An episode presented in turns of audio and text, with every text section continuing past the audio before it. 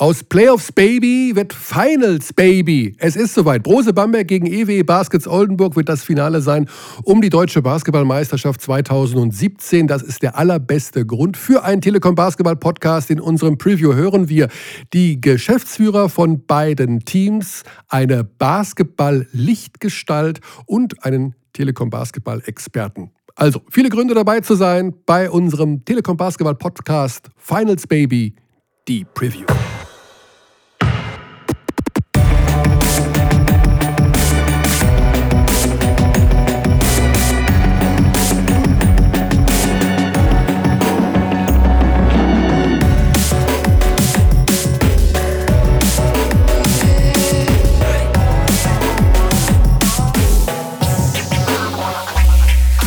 Telekom Basketball Podcast Spezial, kann man das sagen? Oder nee, es sind BBL Finals. Und ja, alle haben schon gefragt, wann kommt denn der nächste Podcast? Man wird ja doch ab und zu mal angesprochen. Und wir mussten ja erst einmal warten, bis der zweite Finalteilnehmer feststeht. Die Bamberger haben relativ kurzen Prozess gemacht, aber da gab es noch diese zweite Finalserie zwischen Ulm und Oldenburg und wir haben gedacht, wenn wir schon ein Finals Preview machen, dann müssen wir schon wissen, wie das Ganze ausgegangen ist. Sonst macht es ja keinen Sinn. Wie man nur könnte, würde, hätte, also, jetzt steht's fest: Bamberg gegen Oldenburg und damit auch die Sponsoren ihre Rechtfertigung haben, Brose Bamberg gegen die EWE e Baskets Oldenburg im Easy Credit BBL Finale 2017. Das ist also das Programm. Ab Sonntag, 4. Juni, geht's dann los. Im Übrigen ab 14.45 Uhr live bei Telekom Basketball das erste Spiel. Und wir beginnen einfach mal mit dem amtierenden deutschen Meister und Pokalsieger sogar auch, nämlich Brose Bamberg. Diejenigen, die die Halbfinalserie gegen die Bayern gesehen haben, wissen, das war natürlich schon echt eine umkämpfte Geschichte. Vielleicht ein bisschen knapper, als das Endresultat am Ende mit 3 zu 0 tatsächlich ausgesagt hat. Und dieses berühmte vorweggenommene Finale, hm, war das wirklich so? Wir klingeln mal durch bei Rolf Bayer und dem Geschäftsführer von Rose Bamberg und schauen mal, dass wir da direkt gleich eine erste Stimme, das Lustige ist, da ist jetzt besetzt. Also das ist, man muss dazu sagen, dass wir vor fünf Minuten noch gesprochen haben und jetzt kommt vielleicht ein wichtiger Anruf vom Agenten von Nicolo Melli und dann hat der vielleicht gerade auch Besseres zu tun, als mit uns hier stumpf übers Finale zu reden. Aber da ist er. Schönen guten Morgen, Rolf. Morgen, grüß dich. So. Ah, schon erholt von gestern. ja, das war, man muss dazu sagen, tatsächlich auch ein bisschen kräfteraubend als äh, Reporter, weil es so warm war in der Halle. Man hat es dir angesehen, ja. hat die Maske versagt. Äh, ja, es war wirklich, es war ja auch wirklich spannend hinten raus. Wie viel Flickflacks habt ihr gemacht dann nach dem Spiel in Bamberg oder habt ihr das, war euch das egal, wer da kommt? Nee, du, man, ich habe mir im Rechenschieber alles Mögliche mir zurechtgelegt zu dem zu dem Szenario. Eigentlich ist es wirklich äh, pari, weil es gibt so viele Faktoren. Man natürlich Heimspiel und äh, und eine kommerzielle Sichtweise auf das Thema und dann aber auf der anderen Seite wieder Reiseaufwand nach mhm. Oldenburg, Logistik. Ähm, mit Ulm eine Rechnung offen dann äh, Oldenburg kann man unterschätzen. Ich habe die erste Erinnerung war so unser Top 4, das war so eine mein, meines meines meiner ersten Erlebnisse mhm. mit der Mannschaft, wo man eine bittere Stunde erlebt haben in Oldenburg.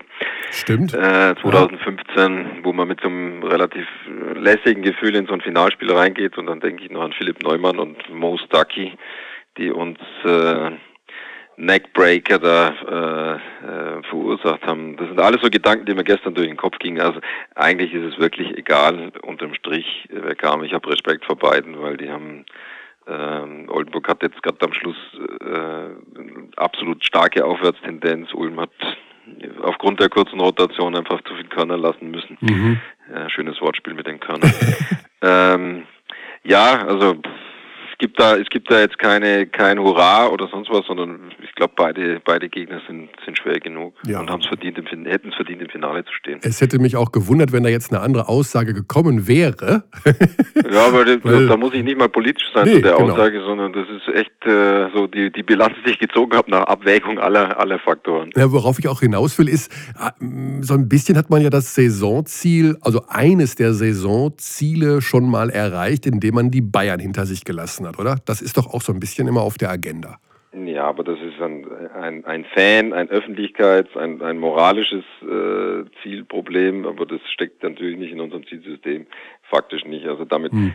dürfen wir uns nicht beschäftigen mit der Überhöhung dieses, äh, dieses Duells äh, zwischen, zwischen München und uns. Ähm, Aber darum geht es doch im Sport, Rolf. Um Rivalitäten. Ja, klar. Davon leben, was Dortmund, Schalke, das lebt seit Jahrzehnten davon. Wer, das, wenn du da das Derby gewinnst, so heißt es immer, dann ist der Fan des siegreichen Teams schon immer für ein halbes Jahr wieder beruhigt. Ja klar, also äh, diese, dieses, diesen moralischen Rückenwind, den wir dadurch bekommen haben, mhm. den will ich ja nicht, den will ich ja nicht negieren. Aber rein sportlich und so betrachte ich es jetzt mal, dürfen wir dieses Thema nicht überhöhen, weil dadurch äh, kommen wir automatisch dazu, dass wir, dass wir Oldenburg oder Ulm äh, niedriger stellen, als sie, als sie sportlich dastehen. Mhm. Und das ist jetzt eher mal Richtung Mannschaft äh, die Adresse da muss jetzt der Fokus extrem hoch sein. Ja. Das ist genau die Gefahr, die man hat. Ich freue mich, dass wir die, dass wir die Bayern äh, mit dem Besen rausgekehrt haben. Ähm, aber das ist jetzt die Vergangenheit. Ja, so muss man das natürlich auch sehen, auch wenn äh, man sicherlich immer wieder natürlich ja, einen schönen Gedanken daran verschwendet. Denn die Tendenz war ja, also sagen wir mal so, zum Ende der regulären Saison, ich will nicht sagen war man besorgt als Fan von Brose Bamberg, aber die Leistungen waren ja doch etwas schwankend. Wie ist jetzt dann diese Playoff-Bilanz bis zu diesem Zeitpunkt? Wie glücklich, wie zufrieden ist man mit der sportlichen Performance? Ich glaube, wir, wir, wir zeigen, nicht, nicht ich glaube, sondern ich bin, man sieht es ja auch, dass wir eine deutliche äh, konzentrierte Entwicklung genommen haben jetzt seit dem 16. April ähm, das war das Alba-Spiel noch, dann hatten wir ja zwei mhm. Wochen Pause, dann kamen äh, zwei Spiele, deren, deren Wert man jetzt äh, nicht so stark äh, hochnehmen muss gegen Bremerhaven und Jena. Ähm, das war das war eine alternative Rotation. Äh, auf der anderen Seite war es auch ein ziemlicher, ziemlicher Wachrüttler, da mal in eigener Halle 94 Punkte zu bekommen gegen Bremerhaven. Das hat uns schon gezeigt, wo wir dran arbeiten müssen. Ja, vor allem war da auch Platz zwei plötzlich mal kurz wieder in ja, Gefahr. Ja, klar, das, ne? das hat schon mal ja gewackelt. Da haben deswegen, uns die oberfränkischen ja. Kollegen aus Bayreuth noch einen kleinen Gefallen getan. Genau. Nochmal danke dafür. Äh, übrigens Glückwunsch an die hervorragende Saison, die sie gespielt haben. Das, da ziehe ich wirklich meinen Job Chapeau vor dem, was, was Ralf Korner mit seiner Truppe geleistet hat. Ja, und ja, da können wir direkt eine Parallele ziehen. Den Bayreutern gelingt es ja zumindest einen Großteil der Mannschaft zu halten. Äh, wenn man jetzt vielleicht von Trey Lewis absieht, der wohl nicht zu halten ist, aber ansonsten. Ähm, jetzt macht man sich natürlich, jetzt hat man sich so gewöhnt als Basketballbeobachter, diese Namen wie Strelnieks, Melli, Miller, den verrückten Trinkieri an der Seitlinie, der kriegt sogar in der Bildzeitung eine ganze Sonderseite. Ah, und da will man natürlich, dass das auch irgendwie zusammenbleibt. Das Thema ist klar, es ist schwer, diesen ganzen Haufen beieinander zu halten. Korrekt. Wie, wie weit, oh, ich weiß, über Namen zu sprechen, direkt Verträge hier rauszuhauen, ist schwierig, aber wie weit seid ihr denn so mit diesen Planungen? Wen man halten kann oder kann man schon wirklich sagen, also ich kann, ich kann mir eins sagen, dass wir ein mhm. sehr klares Bild vor uns haben, äh, wie, wie, wie es ausschauen kann.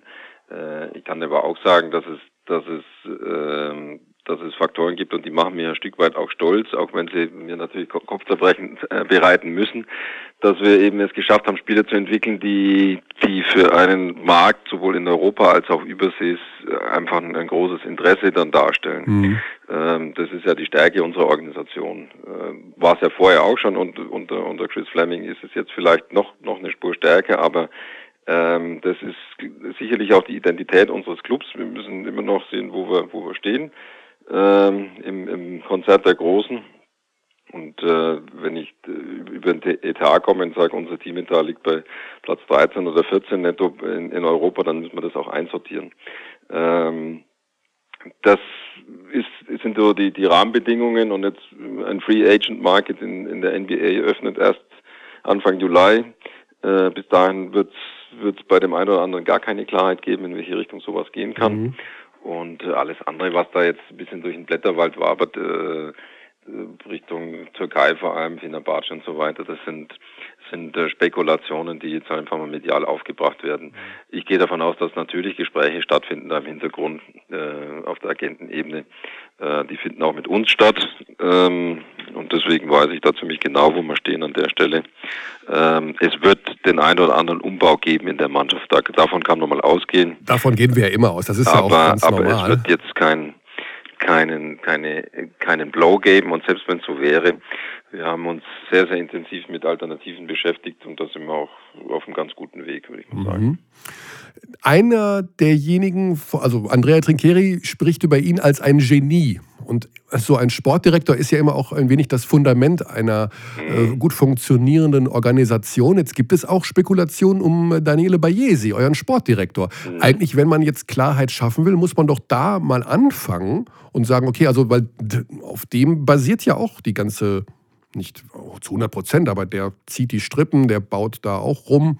Wie ja. sicher ist denn sein Verbleib? Oder ist das auch nur Blätterwald und Rascheln? Und Nein, das ist, das ist schon eine Diskussion, die wir führen. Also das, das würde ich auch gar nicht verhehlen, sondern mhm. ähm, er hat ja eine als Sportdirektor eine, eine sehr, sehr umfassende Rolle in unserem Programm eingenommen die letzten zweieinhalb Jahre. Und alles, was, was wir im, im Profiteam oder in, in, in der Jugendarbeit äh, getan haben, trägt ganz stark seine Handschrift und die wird auch zukünftig äh, seine Handschrift tragen, vielleicht ein bisschen in einer anderen Form. Aber wir sind uns da inzwischen relativ klar, wie wir, wie wir da miteinander weitergehen.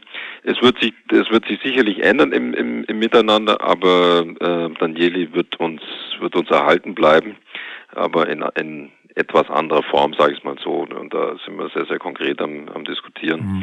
Ähm, da wird es vielleicht ein, zwei überraschende, äh, sagen wir, Personalien geben in dem Kontext, wie wir weitergehen. Ähm, ich kann auch sagen, dass, dass Yassin ähm, das letzte Jahr, obwohl es eigentlich äh, eher unglücklich war mit seinem Knie, dass er, dass er die Zwischenzeit durchaus genutzt hat, um sich mal auf andere Aufgaben auch zu konzentrieren. Ah. Und er hat äh, da im Hintergrund eine, eine, sehr starke Mentorenrolle auch in unserem Konzept wahrgenommen, hat gerade die Jungen auch an, an die Hand genommen. Ähm, und ich bin extrem froh, dass er, dass er uns erhalten bleibt an der Stelle. Und er kann sicherlich das eine oder andere auch im, im Tandem mit Daniele dann abdecken in der Zukunft. Okay, also dann spekuliere ich mal ins Blaue. Bayesi, der berühmte Beratervertrag, während er in der NBA Seit, weiß ich nicht, aber also er, da, Bayese bekommt einen Beratervertrag, Idbihi kriegt einen ganz großen Bürostuhl. Für seine Größe braucht man einen großen Stuhl. Wir haben nur Standardstühle bei uns im Büro. ja, aber der muss ja viel da sitzen, also der braucht schon einen bequemen Stuhl. Also Idbihi als Nachrücker, um 50 Prozent der Aufgaben schon mal zu erledigen, die bei Bayesi bisher waren, in diesem organisatorischen Bereich, Jugendunterbau. Hm, hm, hm. Und ja, dann kommt also noch ein zweiter ist, hinzu. Also Beratervertrag, das sind jetzt sehr, sehr technische Themen. Mhm. Ähm, das wird, äh, denke ich, in der Richtung so nie funktionieren oder, oder auch laufen, aber dass das Jasin die eine oder andere Rolle übernimmt, dass äh, okay. die, diese Spekulation, die, äh, die ist durchaus äh, begründet, sag ich mhm. mal so. Ja. Okay, und dann gibt es noch einen. Diese Personalie, die wird nicht verraten, vermute ich mal, sonst hättest du sie schon genannt. ja, also da, da brauchen wir auch nochmal, sagen wir, vier Wochen Zeit, um, ah, um wirklich die Struktur äh, so zu bauen, wie wir, wie wir es mhm. denken. Und äh, eins ist auch klar, in, in, mit, den, mit dem Programm, das wir fahren, mit den Ambitionen, das wir fahren, äh, muss ich äh, außerhalb des Coaching-Staffs ja eine, eine Klammerfunktion haben in, in der Organisation. Das wird mittelfristig auch so sein. Mhm.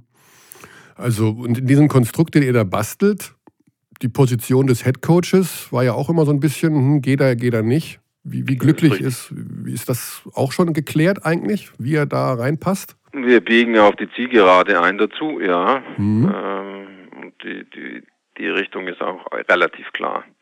Und unsere Kaderbahnplanung richtet sich auch in, in dieser Richtung aus. Das klingt, ach, ich versuche jetzt gerade mal das zu interpretieren. Das klingt eigentlich ganz positiv. Also letztes Jahr hatte er ein Angebot von Barcelona. Gut, da ist er nicht hingegangen. Ja. Dieses Jahr also Maccabi plant den ganz neuen Umbau. Ja. Hm, werden sie vielleicht bei ihm auch angeklopft haben, aber ich glaube, Maccabi reizt ihn nicht so sehr. Dann gäbe es noch das Ziel NBA. Das ist natürlich auch so eine Geschichte. Aber hat er ja schon öffentlich gemacht, dass es ein Traum auch für einen Trainer die NBA sein muss. Ja, klar. Also ich glaube, jeder, jeder Spieler und äh, am Schluss jeder Trainer träumt von einer, von einer exponierten Funktion in der NBA. Äh, auf der anderen Seite ist es natürlich schon so, mein Chris hat den Schritt gemacht jetzt mit den Nets, aber er hat sich dann auch wieder hinten, Anführungszeichen, eingereiht, halt auf mhm. der Position drei oder vier, ähm, um, um dort, dort Erfahrung zu sammeln und vielleicht einen nächsten Schritt zu machen. Das ist eine Frage der Geduld und das muss man sehen, ob er das aufbringt. Ähm, also Andrea, mhm. das ist eine Geschichte. Er hat eine, eine exponierte Funktion in einem Euroleague-Team. Ähm, das ist sicherlich auch sein Anspruch für die Zukunft. Kann ich mir auch gut vorstellen. Der ist ja auch noch nicht so alt. Also, ja, wird jetzt 49. Er wird 49, ja. Klar, äh, Jelko Bardovic ist, glaube ich, ungefähr zehn Jahre älter oder acht Jahre. Mhm. Äh, Ivkovic hat mit, mit 72, glaube ich, noch bei FS gecoacht. Ähm, es gibt auch andere Junge wie Jasikevicius, die, ich glaube, Jasikevicius ist, dürfte meine Kragenweite sein, 3, 44, 45. Mhm. Ähm, also die Spreizung ist, ist da durchaus da und da kann auch eine Entwicklung da sein. Ja. Also, also der NBA-Schritt kommt dann zu früh. Er will noch eine exponierte Funktion bei einem Euroleague-Team haben. Und ich meine, bei euch, das Denkmal für Trinkieri wird ja schon längst geplant. Eine bessere Funktion als in Bamberg, wo ihm alle Türen offen stehen, gibt es ja eigentlich kaum. Ja, ich glaube, wir haben, wir haben halt den Vorteil, dass wir, dass wir doch immer noch ein, eine klare Struktur in unserer Organisation haben mit, mit, mit einer klaren Führung. Ähm, wir versuchen auch das Team optimal zu betreuen und auch ein bisschen vielleicht zu, zu, zu kapseln von, von anderen Einflüssen. Äh, in Tel Aviv ist sind zehn oder zwölf Eigentümer, die alle mit unterschiedlichen Brillen drauf gucken in Mailand. Mhm. Äh, zwar nur einer, aber der vielleicht mit einer unterschiedlichen Couleur. Äh, Barcelona steht vorm, vorm Umbruch. Also mein, all diese Dinge sind, äh, sind, sind einfach zu betrachten. Und, äh, eine Sache ist auch noch wichtig, Rolf, ja. dass ich dich, entschuldige, dass ich dich kurz unterbreche, aber wir tun immer so, als wäre das ja schon klar, dass ihr im nächsten Jahr Euroleague spielt. Fakt ist ja, der deutsche Meister bekommt den Startplatz und wir wollen den Oldenburger nicht die Chance nehmen, eventuell, äh, sie können ja deutscher Meister werden. Habt ihr jetzt schon, wie habt ihr jetzt eure Planung ausgerichtet? für die kommende wir haben Saison? dialektisch ausgerichtet, das müssen wir ja, da sind wir ja dazu gezwungen auch. Und ich habe das ja eingangs gesagt, also jeder, der jetzt Oldenburg äh, unterschätzt, äh, der ist ist falsch gepolt und ich mhm. sehe das ganz ernsthaft so, das wird ein, wird ein hartes Duell sein. Wir hätten auch in der Halbfinalserie zwei Spiele gegen die Bayern verlieren können. Das hätte auch anders ausgehen können. Wir haben es mit Geduld und mit von hinten raus dann dann äh, mit den entsprechenden Nerven dann auch auch zumachen können. Aber äh, also ich sehe das gegen Oldenburg genauso. Und dann äh, stehen wir vor einer vor einer offenen Situation, die dann halt äh, heißt Euroleague oder Eurocup. Insofern müssen wir differenziert planen. Das kennen wir leider schon ein bisschen aus der aus der Vergangenheit äh, diese Mechanismen. Ähm, aber das äh, ist jetzt erstmal eine faktische kaufmännische Aufgabe. Ja. Aber ähm, es wäre so, dass ihr den Eurocup dann spielen würdet. Also es gibt. Das ist, das ist die Ausrichtung schon ja. heute, ja, mhm. definitiv. Gibt es da eigentlich irgendwas? Also es ist ja so ein bisschen still geworden um diesen Euroleague-Fieberstreit. Da wird sich nichts tun, oder? Das bleibt einfach nächste Saison genauso? Ja, also was, was mich umtreibt an der Stelle ist natürlich, da, da sehe ich, das sehe ich immer noch genauso wie im November 2015, wo damals die Entscheidung äh, über das Syndicate Agreement mit IMG dann auch kam. Ähm, wir sind immer noch an der gleichen Stelle mit, ja. mit unseren Mechanismen, worauf ich stolz bin als, als BBL Club und Vertreter, dass wir in der BBL wirklich dann gute Abstimmprozesse unter den Clubs und in, in der Liga auch mit der Führung haben, äh, dass wir uns da nicht auseinander dividieren, da ist eine klare Richtung da. Ähm, faktisch ist es aber schon so, dass, äh, dass sich da an der Stelle Fieber Euroleague äh, kein Millimeter irgendwas bewegt hat. Ähm, der springende Punkt ist ja, äh, sind die Nationalmannschaftszeitfenster. Ähm, Und das wird einfach so schwer. Ja, Im November also, ich, meine, ich kann jetzt mal hypothetisch, wenn, wenn wir Euroleague spielen und wir, äh, die Euroleague findet über die Nationalmannschaftszeitfenster statt und ich habe ein, ein europäisches Team, nehmen wir mal das aktuelle mit, mit, mit Strelnix, Melli, ähm, deutsche Nationalspieler, äh, dann Courseur zum Beispiel auch, dann äh, kann ich nicht die halbe Mannschaft zur Nationalmannschaft abstellen. Nee. Also das wird nicht funktionieren. Ähm, da, da muss, müssen die Verbände und, und die Jurik müssen Lösungen finden. Das geht ja aber genauso gut für einen griechischen äh, Vertreter wie Olympiakos, bei dem, glaube ich, fünf Nationalspieler alleine in der Mannschaft sind, äh, oder in Spanien. Ähm, also wir können jetzt auf der einen Seite nicht sagen, wir stellen die Nationalspieler nicht ab und auf der anderen Seite kann man auch nicht sagen, wir spielen Euroleague hm. nur mit der zweiten Garde. Ähm, da muss eine Lösung her. So ist es, ja. ja. Also damit die Euroleague wird wahrscheinlich, also ich sehe keine andere Möglichkeit, als zu sagen, wir spielen in diesen zwei Wochen kein, keine Euroleague. Also ich hoffe, ich erhoffe mir eine Anerkenntnis äh, ja. beziehungsweise eine klare Lösung dieser dieser Zeitfensterproblematik. Alles klar. Alles andere wäre, wäre kontraproduktiv. Wäre kontraproduktiv. Aber die Diskussion an sich ist, und da wiederhole ich mich, die ist ja nur kontraproduktiv für den Sport. So sieht's aus. Rolf, ich sage ganz lieben Dank. Ich freue mich sehr auf Sonntag. Gerne. Der Weg nach Bamberg ist äh, fest eingeplant bei mir und dann es Schauen wird mal. auch nicht so heiß werden. Nee, genau. Sonntag ist genau der Tag, wo es regnen soll und kalt wird. Also, ja, genau. da gehen wir doch einfach mal schön in die Halle. 15 genau, da ist es schön warm. In der Frankenhöhle brennt Wunderbar. Bedanke mich für alles die Aussagen. Klar, wir ja. nehmen mit, dass Yassin Idbihi befördert wird und alles weitere klärt sich dann am Sonntag, wie es sportlich weitergeht. genau, genau so. Genau so okay. machen wir es. Ja, Danke. Gut. Schöne Ciao. Zeit. So. Ah, Yassin, herzlichen Glückwunsch zur Beförderung nach Bamberg und achte auf die Bürostühle. Nicht, lass dir nicht so einen Einheitsbrei da unter den Hintern schieben. Schön bequem, da sitzt du viele Stunden drin, das sage ich dir. Da musst du schön arbeiten da für dein neues Geld. Finde ich aber gut. Toller Kerl, sehr netter Kerl, großer Basketball-Sachverstand. Ich glaube, dass er sicherlich da gut aufgehoben ist. Und äh, da was erreichen kann. Aber interessant. Also wir wissen schon mal, dass die Arbeit von Daniele Bayesi wohl auf mehrere Schultern verteilt wird. So habe ich das jetzt verstanden, oder? Gut, wir haben also mit einem ganz wichtigen deutschen Basketballmanager gesprochen. Jetzt besprechen wir mit dem nächsten, einer der Lichtgestalten des deutschen Basketballs. Und bald müssen wir sagen, Ex-Lichtgestalten des deutschen Basketballs. Ach, du liebe Zeit. Ach, du liebe Zeit. Ja, es ist soweit, Buschi. also erstmal müssen wir dazu sagen, wir erwischen dich in der Stadt der Liebe am Flughafen. Ist das so richtig? Ja. Deine Aufzeichnung, die du ja auch begleitet hast über deine sozialen Kanäle der neuen RTL-Show The Wall, ist beendet? Ja. Hat es dir Spaß gemacht? Ja, es ist, ähm, man muss ja immer vorsichtig sein, äh, wenn man neue Dinge macht, weil die Begeisterung ja generell erstmal immer hoch ist. Aber ich habe das Gefühl, da haben wir ein Schätzchen ausgegraben, ähm, das vielen Leuten sehr viel Spaß machen wird. Okay. Da bin ich mir ziemlich sicher. Ich werde demnächst mal einen Trailer bei mir auf die Seite stellen. Dann kann man erahnen, welch Wahnsinn sich in der Stadt der Liebe abgespielt hat. Richtig, richtig geil. Ja, also ich habe auch mal ein bisschen reingeguckt da bei dir. So richtig schlau wird man nicht, wie dieses Spiel funktioniert, muss ich sagen. Aber das ist, glaube ich, auch äh, nee. so ein bisschen Sendertaktik, erstmal nicht zu viel zu verraten. Ne? Das ist ganz gut, dass du nach 20 Jahren endlich verstanden hast, wie das Geschäft funktioniert. Ja, und du hast ja auch heute Morgen über Facebook bekannt gegeben, hm? Dass du, also ich war ja jetzt vorbereitet, dass wir nochmal mhm. zusammen ein Basketballspiel machen, dass du nicht zur Verfügung stehst. Das heißt, es wird nee, kein. Ich schaff's nicht. Ja, aber das gibt's doch gar nicht, Buschi. Es gibt gar nicht sein. Ich schaffe es tatsächlich nicht. Du musst doch irgendwas möglich machen. Es sind nicht. Finals. Ich weiß, aber ich schaffe es. Äh, das haben ja auch einige falsch verstanden, als ich da gesagt habe, ja, jetzt ist es Oldenburg und jetzt mache ich nicht.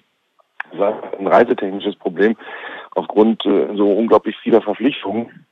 Und jetzt haben Leute gesagt, äh, der hat irgendwie Beef mit Oldenburg oder so. Habe ich natürlich nicht, ja, sondern es geht einfach darum, dass ich einen Folgetermin am äh, äh nächsten Tag habe. Ich wollte ja das Finale 2 gerne machen und wäre auch gern nach Oldenburg gekommen, aber es geht eben nicht, weil ich einen frühen, sehr frühen Termin Freitag habe und dadurch, es wäre mit Bamberg, wenn das, wenn, wenn Ulm gegen Bamberg die Serie gewesen wäre und das Spiel 2 wäre in Bamberg gewesen, hätte ich das geschafft. Und so schaffe ich es schlicht und ergreifend nicht. Das ist der einzige Grund. Das heißt. Kannst du dich wieder austoben, kannst wieder Rosinen picken ohne Ende, machst wieder also rauf und runter. das heißt, du schlägst das Kapitel jetzt einfach zu und bumm. Das war's. Hör mal auf, du Lünerdieb. Ja? Natürlich mache ich das nicht einfach und das habe ich jetzt auch schon hundertfach erklärt, aber ich bin jetzt 25 Jahre dabei Und ich finde, ich finde übrigens, man merkt das gar nicht so, dass ich ja schon seit drei Wochen oder so jetzt kein Spiel mehr gemacht habe. Wir haben so herausragende Kollegen bei Telekom Basketball, ja, ja. ihr macht das so super, äh, dann ist gut. Und für mich reicht es einfach wirklich. Es ist, ich bin auch manche Sachen müde. Ich, ich will mich auch, also ich muss mir ja nicht dafür rechtfertigen, was ich für eine berufliche Entscheidung nein, getroffen habe. Nein, nein. Aber der ja, Count, der Count, du hast ja die, die Spiele mitgezählt, ne? Wie, wie ist der Count jetzt? Wie viele Basketballspiele? 1600 und? Ja, das ist irgendwas. jetzt bei 1620, glaube ich. 1620. Ja. Okay, also 16. Wahnsinn, ne? Das ist eine hohe Anzahl, ja. Das ist Wahnsinn, ne? Ja. ja. Ja, du musst ja bedenken, was früher an NBA dabei war. In ja, ja. Jahren habe ich ja NBA rauf und runter übertragen. Ähm, das, das war ja Wahnsinn. Ja, aber ich sag mal, 1620 machst du in drei Saisons in der BBL. Ja, lass es vier sein. Hast du denn ein bisschen Wahnsinn. was verfolgt? Hast du was gesehen? Du warst ja jetzt natürlich arg beschäftigt. Ne? Ja, aber natürlich, das ist ja das, Achtung, ich mache jetzt Werbung. Mhm. Das ist ja das Geile an Telekom Basketball. Ich habe mir dann immer am, am Folgetag, da ich tatsächlich äh, live kaum dabei sein konnte, habe ich mir am Folgetag morgens auf dem Fahrrad dann immer äh, on demand den ganzen Spaß angeguckt. Von gestern habe ich jetzt nur ein paar entscheidende Szenen gesehen. Ricky Paulding ist ja der gelebte Wahnsinn. Ähm, und ich hätte übrigens nie gedacht, äh, dass diese Serie war ein schönes Auf und Ab, aber ich dachte, wenn Ulm sich Spiel 4 holt, dann lassen sie es zu Hause nicht mehr nehmen. Und dann kommt der alte Mann, alt, okay, 34 ist er, glaube ich, ne? Ricky ist, glaube ich, 34, 34 ja. Ähm, ja, äh, und, und liefert da sonst viel ab und da muss man schon extrem den Hut vorziehen. Ich bleibe aber dabei und schon kommt wieder der Shitstorm aus Oldenburg. Es wird eine einseitige Finalserie, da bin ich mir ziemlich sicher. Bamberg ist einfach oben drüber und auch mhm. noch viel ausgeruhter jetzt. Das kommt natürlich auch hinzu. Aber Alter spielt ja keine Rolle. Ich meine, es soll 52-Jährige geben, die machen Rückwärtssalto von der mallorquinischen Felsklippe. Ja, also. wobei ich hatte auf einem anderen äh, Online-Portal gehört, dass äh, Menschen anzweifeln, ob ich das überhaupt war. Das ist natürlich ein Skandal an sich. Ja. Also A sieht man, äh, es gibt ja wenig 52-Jährige mit so einem austrainierten Körper. Das, äh, das und, und natürlich, natürlich kann ich noch von einer, vom Felsvorsprung einen Salto rückwärts springen. Also wenn ich das nicht mehr schaffe, dann heiße ich Körner. Also ich, ich habe noch nie einen Salto rückwärts gemacht, weder mit 52 noch mit 24. Ja, weil du, nein, weil du aber auch schon immer ein Hasenfuß warst. ja? Also du alter Klippenspringer, das ist natürlich eine schöne Geschichte jetzt hier mit dir, dass du äh, tatsächlich, ich, wir hatten ja, wir haben ja Pläne in den Schubladen unserer Abschieds, von der Abschiedsshow. Wir haben ja, pass das, auf, pass auf, pass das ist ja stopp, Wahnsinn. Stopp, stopp, das können wir alle verbrennen, diese Pläne. Pass auf, wir haben ja alle, wir haben ja alle ähm, schon beschlossen, dass ich auch ähm, sehr zum Ärger mancher Fans äh, in der kommenden Saison und meinetwegen auch darüber hinaus gerne immer als Gast dabei bin hier bei diesem Podcast. Ähm, und vielleicht, du, wir sprechen mal mit der Telekom, vielleicht machen wir noch irgendwie, weiß ich nicht, vielleicht machen wir noch irgendwie ein eigenes Finale dieser ganzen Geschichte. Ich habe keine Ahnung. also ich, äh, hey, vielleicht gibt es ja auch noch neue Modelle für die kommende Saison, die wir, die wir an anderer Stelle ja? besprechen. Aber genau, eine Sache habe ich noch, Buschi, die mir ja. wirklich am Herzen liegt. Jetzt bist du ja jemand, der ist sehr bekannt und dessen Stimme wird gehört. Mhm. Das ist ja, und du gibst ja auch gerne, mhm. Stichwort klare Kante, mhm. äh, deine Meinung. Mhm. Hättest du nicht auch Lust, sagen wir mal beim Basketball, da liegen ja so Sachen im Argen wie Euroleague-Fieber mhm. und die, du kennst ja die mhm. ganzen Vögel, du kennst ja so ein Bertomeo, du kennst die alle, den mal äh, vom, äh, vom Koffer zu treten und zu sagen, so und so und so und so. Du, hatte, du hast ja Einfluss. Ja, Möchtest du diesen Einfluss denn nicht auch mal nutzen? Ja, aber weißt du, Mike, ich möchte das jetzt nicht in so eine negative Schiene bringen, weil in erster Linie ist es ja mal so, dass es mir da ganz genauso geht wie dir, dass ich diese Sportart liebe. Und jetzt könnte man den Umkehrschluss ziehen, ja, jetzt bist du relativ bekannt und äh, dass ich da Einfluss hätte, übrigens wage ich zu bezweifeln.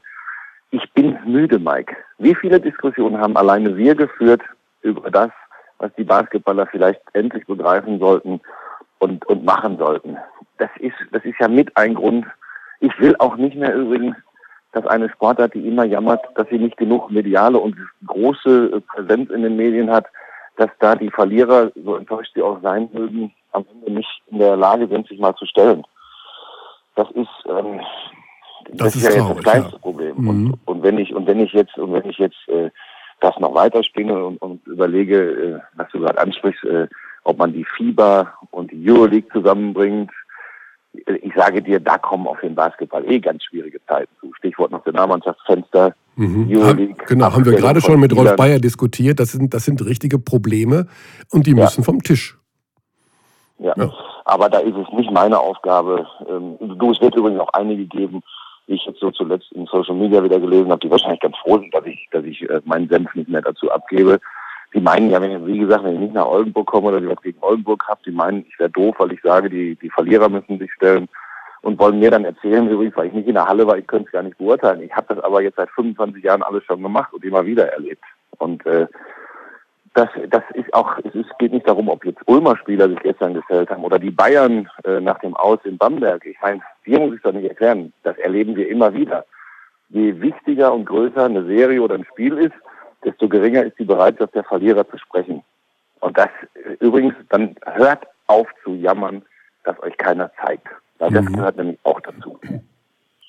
Aber, und was sind so, so Sachen, wenn jetzt so... Zeigt ist ja auch Quatsch, wir haben Telekom Basketball. Mhm. Und so Kontakt, so, sagen wir mal, was ja momentan auffällt zum Beispiel, ist, dass wir immer wieder Eskalation haben im Bereich bei, bei Fans. Ja? Also die Relegationsspiele zum Beispiel, ähm, Pyrotechnik überall und wir sehen immer wieder Bilder aus den Stadien, wo man sich, wo man die Hände über den Kopf zusammenschlägt. Ah, du bist einer, der, ja, ich sag mal, ganz nah oft dran ist an den Leuten, weil du einfach die Sprache ja der Leute sprichst. Glaubst du, dass du da noch Nähe schaffen kannst oder Dinge bewegen kannst oder möchtest du das irgendwie auch gar nicht, dich vor so eine Fankurve stellen oder irgendwo was mal sagen, was Leute, wisst ja eigentlich, in welche Richtung das hier alles geht, ihr seid doch alle bekloppt. Aber Mike, das ist doch, guck mal, da habe ich doch eine Diskussion, die geht ja, das geht ja nicht nur um Fußball, das geht um Sport und dann gehen wir ganz schnell weiter. Jetzt werden wir, ich liebe das ja immer bei dir philosophisch und sozialkritisch zu werden. Und dann sind wir ganz schnell bei der Gesellschaft. Ich kann es schon lange nicht mehr ertragen, ähm, dass wir zwei so extreme Gegenpole aufbauen, in der Gesellschaft wie im Sport. Da haben wir auf der einen Seite die, denen es gut geht. Das beschreiben wir jetzt mal als Kommerz im Sport. Ja? Mhm. Und auf der anderen Seite haben wir die, die ganz wichtig für den Sport sind, weil sie ihn tragen, lieben und leben. Das sind die Fans. Und das rauscht so aufeinander zu, weil jeder natürlich sein Ding machen möchte. Und die Fans, für die sind übrigens so Leute wie wir schon Antichristen, weil wir, weil wir auch noch unser Geld mit dem, was man liebt, verdienen. So. Hm. Und dann ist das ein stetiges Gegeneinander. Und ich, ich möchte mich gar nicht, ich bezeichne mich ja auch als Sportromantiker. Ich finde übrigens Fans und richtige Fans, äh, was auch immer das dann am Ende wirklich ist, aber Leute, die auch ein bisschen Alarm machen, finde ich wichtig für den Sport, weil das sind die, die für die äh, Stimmung zuständig sind. Sie dürfen nur nicht sich selbst auch wieder über den Sport erhöhen, weißt du? Ja, ja. Weil wenn, wenn, wenn, wenn Hardcore-Fan-Gruppen äh, plötzlich meinen, sie wären die einzigen, die diesen Sport überhaupt verstehen und lieben dürfen, und alle anderen sind doof, dann ist das natürlich auch nicht der richtige Punkt. Ja? Und so geht das so, so und, und, und die Kommerzleute sagen, ja, was wollt ihr denn? Äh, wir müssen doch Geld machen und wir müssen teure Spieler bezahlen. Das ist schwierig und das wirklich ist es echt nicht meine Macht und auch nicht meine Lust, da äh, irgendwie zu versuchen, das hinzukriegen. Das wird nicht zu viel Lebenszeit kosten. Ja. ja. Mach du das mal, du kannst das. Ne, ich, ne, ich kann das nicht.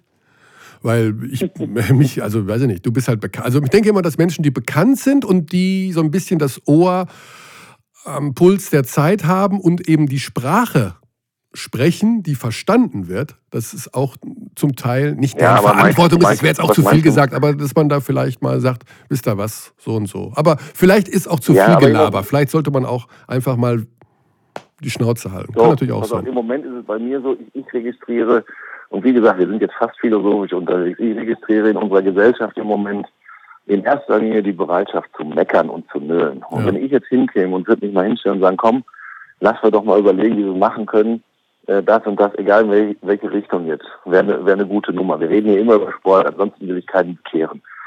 Du, was ich jetzt anhören müsste, ähm, die Leute wollen in erster Linie meckern. Es, es melden sich immer die, die meckern. Und die würden an allem, was wir uns jetzt überlegen, was man für den Basketball in Deutschland machen kann. Sie würden über alles meckern. Irgendeiner kommt aus dem Loch und das finde ich ganz, ganz schlimm, diese Idioten da. Und alle anderen hängen sich dran. Mhm. Du, du hast angefangen das Gespräch mit The Wall bei RTL. Davon hat noch keiner eine Sendesekunde gesehen. Und ich äußere meine Begeisterung, wie geil das Format ist. Und die erste Reaktion von zehn Idioten ist, scheiß RTL, und das kann doch wieder nur Kacke sein ich verstehe das nicht. Sie haben ja noch nicht eine Sendesekunde gesehen. Mhm. Und sowas, weißt du, und das ist auf allen Ebenen in unserer Gesellschaft im Moment extrem ausgeprägt. Ja, wir haben das ja schon häufiger diskutiert, dass, ja, dass gerade eben die sozialen Plattformen natürlich die Menschen gerade auch anonym dazu einladen, alles abzuladen, was in ihrem Hirn davon ja, geht. Ja, ne? absolut, aber ich, ich es, Mike, es ist tatsächlich seit einem halben bis Jahr ein extremer Wechsel zu erkennen. Weil ich habe ja tatsächlich eine Seite, manche sagen dann, das sind alles meine Jünger oder so, aber da läuft das ja wirklich kultiviert und zu 90 Prozent gepflegt ab.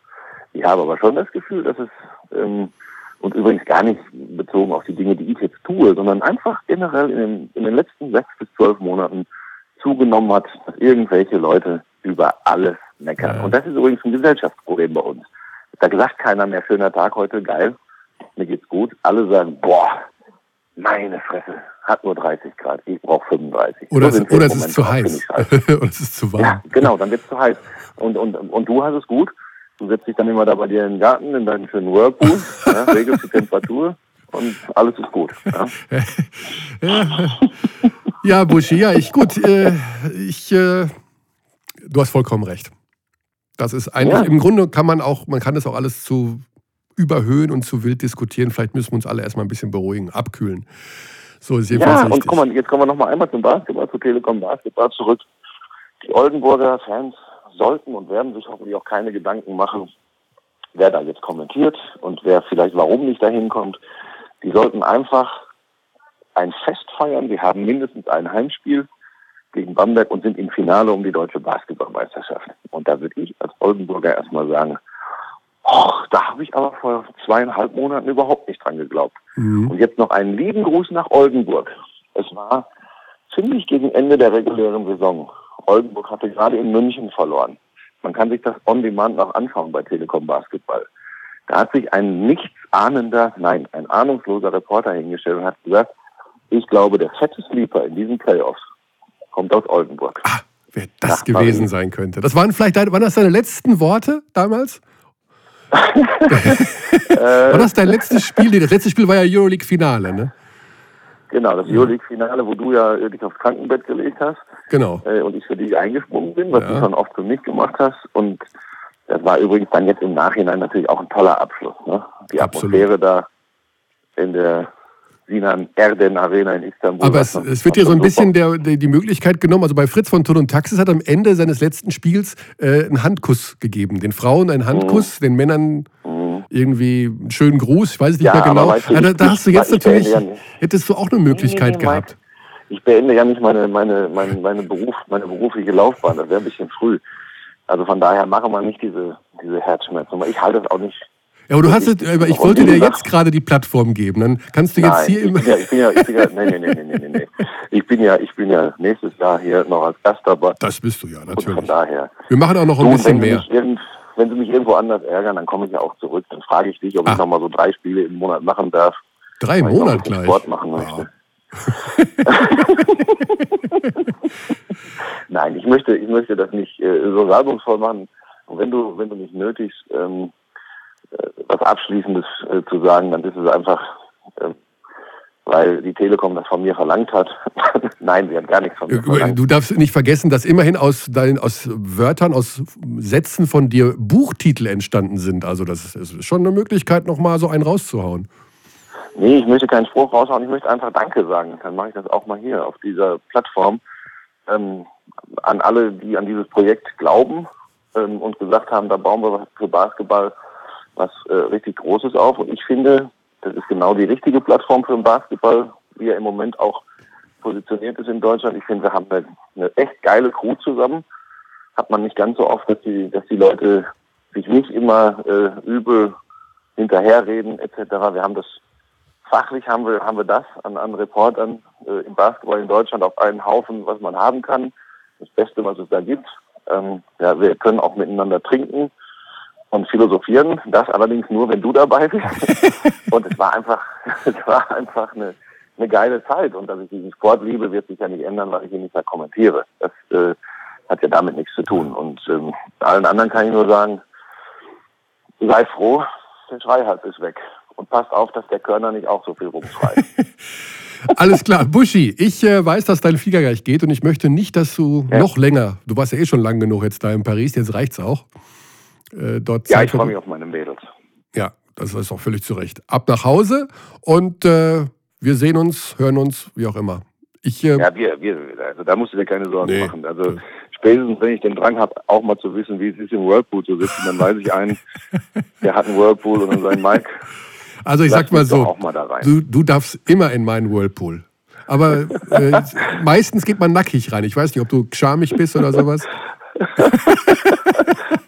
ich denke nochmal drüber nach. Und bitte nicht mit Rückwärtssalto. Das ist schon mal, das ist verboten bei mir. Nicht vom Beckenrand springen. Alles klar. Buschi, gute so, Heimreise, schöne Zeit. Ich bin nicht aus der Welt und nee. ich lade euch nochmal äh, zu mir ein und dann oh, krachen. Das ist doch mal ein schöner Abgang. Gut. Auf bald, mein Junge. Alles klar. Schöne Zeit. Jo, tschüss. So, ja, er ist äh, nicht im Einsatz während der BBL Finals. Das ist schade, aber wie gesagt, wir werden ihn im Podcast weiter bei uns haben in der kommenden Saison und vielleicht entsteht ja auch noch das ein oder andere nette Gimmick rund um den Telekom Basketball. So, ich mache, wir machen jetzt, glaube ich, etwas, was wir noch, noch nie gemacht haben oder zumindest ganz, ganz, ganz, ganz selten. Wir machen eine Pause von einer Sekunde, bevor es mit dem nächsten Gesprächspartner weitergeht. Dann geht's in die nächste Runde mit einem, der zu unserem Team was, da hat Buschi völlig recht, wirklich aus fantastischen Leuten besteht, noch hinzugekommen ist, kurzfristig als ehemaliger Coach der Gießen 46ers, als zukünftiger Trainer der Rheinstars in Köln. Hallo, da ist er, Dennis Wucherer. Hallo. Du bist schon direkt ja, drauf, Dennis. Das geht hier ratzfatz. So, ja, ja. Wir machen hier sofort, wir wollen keine Zeit verschwenden in diesem so kurzen Leben.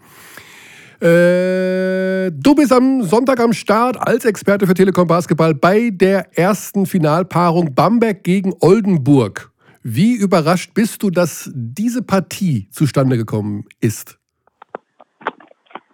Ähm, ja, ich glaube, vor dem Beginn der Playoffs hätte man damit nicht rechnen können. Ähm, die Viertelfinalserie gegen Bayreuth sah ich ausgeglichen, bevor es losging. Also das nicht das ganz, die ganz große Überraschung, aber äh, dann gegen, gegen Ulm sich durchzusetzen, das, das ist schon durchaus überraschend. Allerdings, wenn man, wenn man gerade Spiel 2 gesehen hat, die zweite Halbzeit, in der, in der ähm, Oldenburg dann auch in die Serie gefunden hat, ähm, der Kräfteverschleiß, der da schon zu erkennen war auf Ulmer Seite, ähm, dann doch einiges dafür sprechen lassen, dass, dass man sich auch aus Oldenburger Sicht da durchsetzen könnte. Insofern ähm, im Laufe der letzten Woche konnte man sich, glaube ich, mit dem Gedanken, dass Oldenburg im Finale stehen würde, anfreunden. Jetzt spielt er ja das ganze Jahr, um diesen Heimvorteil in den Playoffs zu bekommen. Also speziell dann ja, Halbfinale, Finale. Jetzt gab es in der Serie Ulm-Oldenburg drei Auswärtssiege hintereinander. Und eine ganz interessante Geschichte. Ich habe gestern noch mit Sedan Klaric, dem Sportmanager der Oldenburger, nach der Partie gesprochen. Der sagte, bei uns war es so, in Oldenburg Spiel 4, wir waren schon gefühlt alle im Finale. Und jetzt in Ulm, Spiel 5, da haben wahrscheinlich auch viele gedacht, jetzt sind wir quasi im Finale aus Ulmer Sicht. Dieser Heimvorteil, ist der Fluch und Segen gleichzeitig?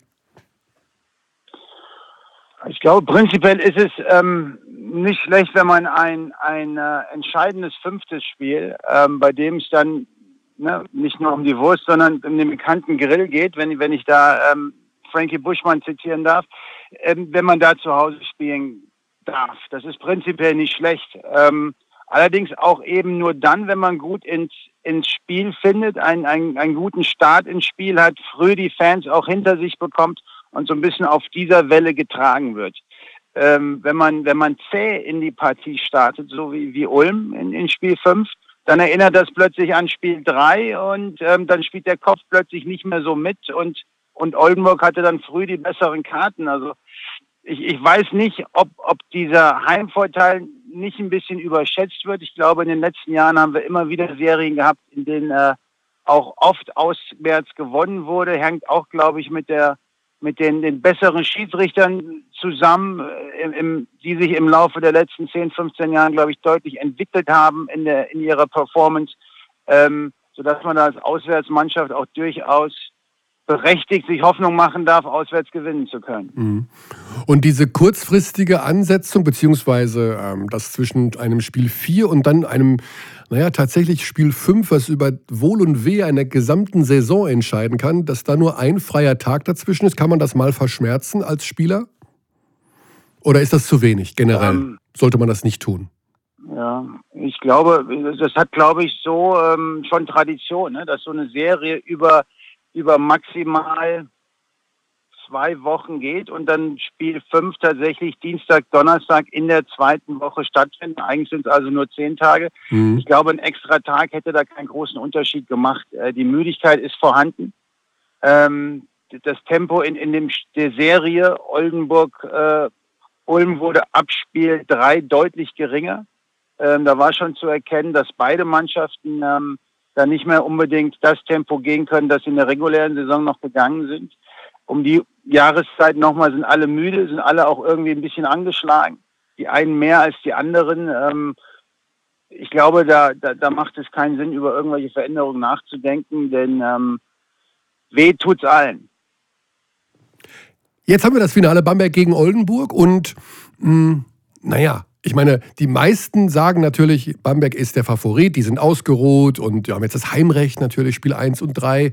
Äh, die werden sich das nicht nehmen lassen. Welche Chancen siehst du für Oldenburg, die ja relativ, sage ich mal, ohne Druck da jetzt aufspielen können, da doch auch wieder ein Spiel zu klauen? Oder ist das wirklich nicht mehr als eine Außenseiterrolle? Also in Spiel 1 sehe ich da wirklich nur eine Außenseiterrolle. Da, dafür war einfach diese Serie gegen Ulm zu kräftezehrend Dafür ist auch die, die, die Präparationszeit, die Vorbereitungszeit auf dieses Spiel 1 sehr, sehr limitiert. Ich weiß nicht, ob Oldenburg jetzt nochmal nach Hause gefahren ist, um dann ähm, morgen wieder anzureisen. Das sind natürlich auch Strapazen, die, die nicht zu unterschätzen sind. Ähm, und man trifft auf eine hungrige, wahrscheinlich äh, so ausgeruht wie, wie seit Monaten eigentlich nie sich präsentierende Bamberger Mannschaft, ähm, das Einzige, was da wirklich für Oldenburg sprechen könnte, ist, dass man sich in Spiel 1 nicht unbedingt viel ausrechnen darf, kann und so mit einer gewissen Befreitheit und noch mit dieser Euphorie aus, aus Spiel 5 in Ulm daran geht. Aber prinzipiell glaube ich, dass sich da der Qualitätsunterschied schon in Spiel 1 deutlich bemerkbar machen wird. Jetzt haben wir nach dem Halbfinale Bamberg gegen Bayern natürlich auch so ein bisschen äh, die Stimmen der Bayern vernommen. Also ein Djordjevic zum Beispiel hat ja die Bamberger extrem gelobt für ihre Spielerqualität. Mhm. Jetzt mal aus der Sicht eines Trainers gesprochen, der du ja einer bist, ist das etwas, wo du, wo du sagst, okay, das ist völlig in Ordnung, dass ein Trainer so richtig schwärmt von der Spielerqualität des Gegners oder muss man sich da als Spieler der eigenen Mannschaft auch ein bisschen komisch vorkommen, wenn man hört, dass der Trainer den, die andere Mannschaft so toll findet? Hm. Hm. Ja, dass, dass, dass Bamberg ähm, schon ein, eine Qualität hat, individueller Natur, die, die, ähm, die seinesgleichen seit, seit einigen Jahren in der BBL sucht und, und dementsprechend auch in der Euroleague ähm, jetzt im, im dritten Jahr auch tolle Performances abgelegt haben da sind sich, glaube ich, auch alle Coaches einig. Ähm, aber gerade die Münchner äh, versuchen ja eigentlich jedes Jahr aufs Neue da so ein bisschen, ein bisschen ranzukommen und eh nicht viel Geld in die Hand zu nehmen, um, um genau diesen Abstand äh, zu verringern. Und ich glaube, gerade München ist, ist die Mannschaft, die mh, hm, vielleicht mit Ausnahme auf den Guard-Positionen äh, insgesamt den Bambergern am ehesten, ähm, was die individuelle Qualität angeht, der Paroli bieten könnten. Trotzdem hat natürlich die Serie gezeigt, dass 3-0, obgleich ähm, München dann Spiel 2 und 3 über, über lange Phasen auch gleichwertig waren, vielleicht sogar eigentlich äh, durchaus Vorteile hatten. Äh, wenn, wenn man eben nicht einmal gewinnt, dann ist da durchaus ein, nochmal ein Qualitätsunterschied, gerade in, in, in engen Phasen, wenn es gilt, zu erkennen. Wie weit ist es denn eigentlich, also man sagt ja immer, es ist wichtig, wenn eine Mannschaft zusammenbleibt, so im Kern erhalten bleibt. Dann, wenn eine Saison nicht so richtig gelaufen ist, redet man oft auch vom Umbruch, der jetzt anstehen muss. Aus deiner Erfahrung heraus, ähm, was ist der bessere Weg eigentlich? Wie wichtig ist es zum Beispiel tatsächlich im Kern eine Mannschaft zusammenzuhalten? Anders gefragt, wie schnell kann es einem gelingen, wenn man die richtigen Charaktere zusammen hat, aus einem Haufen, der sich gar nicht kennt, eine Mannschaft zu formen? Also ich glaube, das ist, das ist ähm, nicht zu unterschätzen. Ähm, das, was, was Ulm diese Saison geleistet hat, ne, diese, diese unglaubliche Siegesserie, die, die die Rekordbücher äh, eingeht, die, die geht nur, weil sie ein, ein bestehendes Team, ein funktionierendes Team, nicht nur im Kern, ich glaube über den Kern hinaus zusammengehalten haben und dann äh, clever und, und mit, mit viel Qualität ähm, verstärkt haben. Ne, mit, mit Tim Olbrecht äh, noch, mit, mit Braden Hobbs, mit Carsten Tadder, das auf einem bestehenden guten System, das ist Gold wert. Ähm, da fängt man die Saison an, beziehungsweise Saisonvorbereitung und, und die Mechanismen äh, sind schon da. 70 Prozent der Mannschaft wissen, wie der, wie der Coach funktioniert, wie wir spielen können, müssen, um erfolgreich zu sein. Und dann gilt es, drei hochqualitativ qualitative Spieler ähm, da einzubinden, die die natürlich auf ihre aus ihrer Qualität heraus das relativ schnell können und dann hat man natürlich einen großen Vorteil gegenüber Mannschaften, die die sich erst noch finden müssen, die neu zusammengewürfelt sind. Und dann hängt das natürlich ein bisschen von der Qualität des, des Coaching-Staffes und natürlich auch der, der Sozialkompetenz des, des Teams, der eigenen, der, der Typen an, inwieweit man da schneller zusammenwächst oder vielleicht auch im Verlauf einer Saison nie zu einem funktionierenden Team zusammenwächst. Also aus meinen Augen, wenn man die Möglichkeit hat, die Puzzleteile, die, die man wirklich halten will, ne, weil sie, weil sie funktionieren, weil sie stark sind, weil sie gut sind, wenn man die halten kann, dann, dann muss man das unbedingt machen. Mhm. Sollte man denn bei der Zusammenstellung von so einem Kader darauf achten, dass die Spieler alle so relativ ähnlich ticken von der Art her? Oder macht das auch Sinn, ich sag mal, wirklich auch extrem unterschiedliche Typen zusammenzubringen? Also ich überlege jetzt gerade also, mal, also jetzt deine, Vorge ja. deine, Vorgehensweise, du bist jetzt bei einem ganz neuen Verein, sein ganz neues Umfeld. Ähm, wo, wo, wie ist deine Erfahrung aus den letzten Jahren? Was ist da so die beste Vorgehensweise? Ich glaube, da hat jeder so seinen eigenen Plan. Ähm, für mich war es in den letzten Jahren wichtig, ähm, die, die Kulturen ein bisschen zu, zu vermischen. Ähm, Typen zu finden, die, die auch über die, die Vorbereitung hinaus ähm, durchaus noch Redebedarf haben, weil sie einfach aus anderen Kulturen kommen, aus anderen Ländern kommen ähm, und, und es da einfach Bedarf gibt, sich kennenzulernen, miteinander zu reden. Ich habe äh, gut gemischt. Äh, bei, bei, Amerikanern mal, mal weiß, mal schwarz. Ich hoffe, das ist politisch korrekt, das darf man noch so sagen. Dann mal ein Kanadier, dann mal ein Engländer, dann äh, ein Afrikaner. Für gute Osteuropäer hatten, hatten wir leider nie das Geld, aber da einfach eine gute Mischung zu finden aus, aus Typen, die, die was zu sagen haben, die sich mitteilen und, und, und dementsprechend eine, eine Dynamik in einem Team ähm, entsteht, die über die Vorbereitung hinaus, nämlich über neun Monate eine Chance hat, sich auch weiterzuentwickeln. Und das war so ein bisschen, das war mir wichtig, ähm, vielleicht auch um, um Grüppchenbildung äh, vorzubeugen. Mir ist es wichtig, dass, dass die Mannschaft, dass da zehn bis, bis zwölf Spieler einfach an einem Strang ziehen und, und wenn möglich in, in dieselbe Richtung. Und ich glaube, dann hat man, dann hat man wirklich auch die Chance auf Erfolg. Mhm. Jetzt ist es bei einer Mannschaft wie Bamberg ja so, äh, da werden diese Begehrlichkeiten geweckt. Ein Melli wird gehandelt für NBA, Thais, Miller und wie sie alle heißen. Äh, das Ganze zieht sich fast schon durch die ganze Saison, in jedem Fall aber durch das letzte Drittel. Auch der Sportdirektor soll wechseln. Und wir haben vorhin erfahren, dass Yassin Idbihi nachrückt in Bamberg ins Backoffice. Äh, also da ist viel Bewegung. Bekommst du das als Trainer mit? Also weißt du dann auch tatsächlich irgendwann, okay, mein bester Spieler hat ein Angebot von dort und der wird nächstes Jahr da spielen, das Dreifache verdienen und plötzlich merkst du das auch im Spiel, dass der anders ist, dass Unruhe da ist, dass vielleicht auch tatsächlich, ja, die teaminterne Kommunikation eine andere geworden ist oder geht das wirklich allen am allerwertesten vorbei? Ja, Im Idealfall ähm, bei allen ähm, Nebengeräuschen konzentrieren die sich die Jungs auf das Wesentliche. Ne? Mhm. Und das ist, das ist eine erfolgreiche Saison und mit aller Macht ähm, das letzte Spiel gewinnen. Ja, weil nur dann gehst du als echter Champion in die in, in den Sommer und fühlst dich eben auch so, zumindest bis das erste Spiel dann drei Monate später wieder ansteht.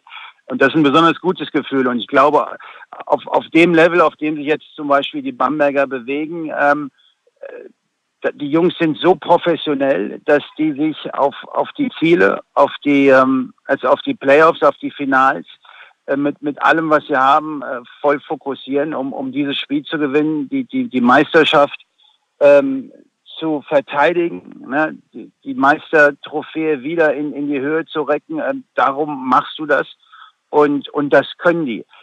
Dass ähm, gute Spieler, ne, die sich im, im Verlaufe einer, einer Saison da hervortun und Aufmerksamkeit erregen und Spieler des Monats werden, äh, dass man da weiß, merkt als, als mitverantwortlicher Coaches, Spieler auch, äh, Kollegen, äh, dass, dass der sich da vielleicht äh, aufs nächste Level gerade spielt und Begehrlichkeiten wächst, das, das kriegt man natürlich mit. Das haben wir auch in Gießen die letzten Jahre mitbekommen. Ähm, wenn die Jungs gut spielen, wissen wir, äh, dass sie wahrscheinlich im nächsten Jahr nicht mehr in Gießen spielen. Und dann bekommt man natürlich auch mit, von wo vielleicht die, die ersten Interessenten ist es eher der Norden der Liga, ist es der Süden ja. oder, oder ist es vielleicht das Ausland? Aber prinzipiell im Idealfall ähm, hat das keinen Einfluss auf, auf ähm, die Performance der Mannschaft und, und ähm, da, da muss man einfach an die Professionalität auch so, so ein bisschen denken. Und, und zur Not, wenn man das Gefühl hat, es geht vielleicht gerade ein bisschen in die falsche Richtung, muss der Coaching-Staff da frühzeitig eingreifen. Aber ähm, das dürfte bei Bamberg kein Problem sein. Jetzt äh, darfst du dir zum Abschluss noch zwei Spieler aussuchen für dein neues Team in Köln. Also du darfst, es ist die gute Fee, ist da und sagt Dennis, äh, von Bamberg und von Oldenburg darfst du dir einen Spieler aussuchen. Geld spielt keine Rolle. Ähm, den darfst du mitnehmen. Wen würdest du von beiden Teams jeweils einen nehmen? Wer wäre das? Ähm, wow, das, also bei Bamberg fällt mir das sehr, sehr schwer. Äh, da, da habe ich ungefähr vier Lieblingsspiele. Ähm, die Antwort äh, wird nicht gezählt, du musst dich schon einen, einen nehmen. ähm, dann nehme ich mir ähm, Strelnieks mit. Strelnieks?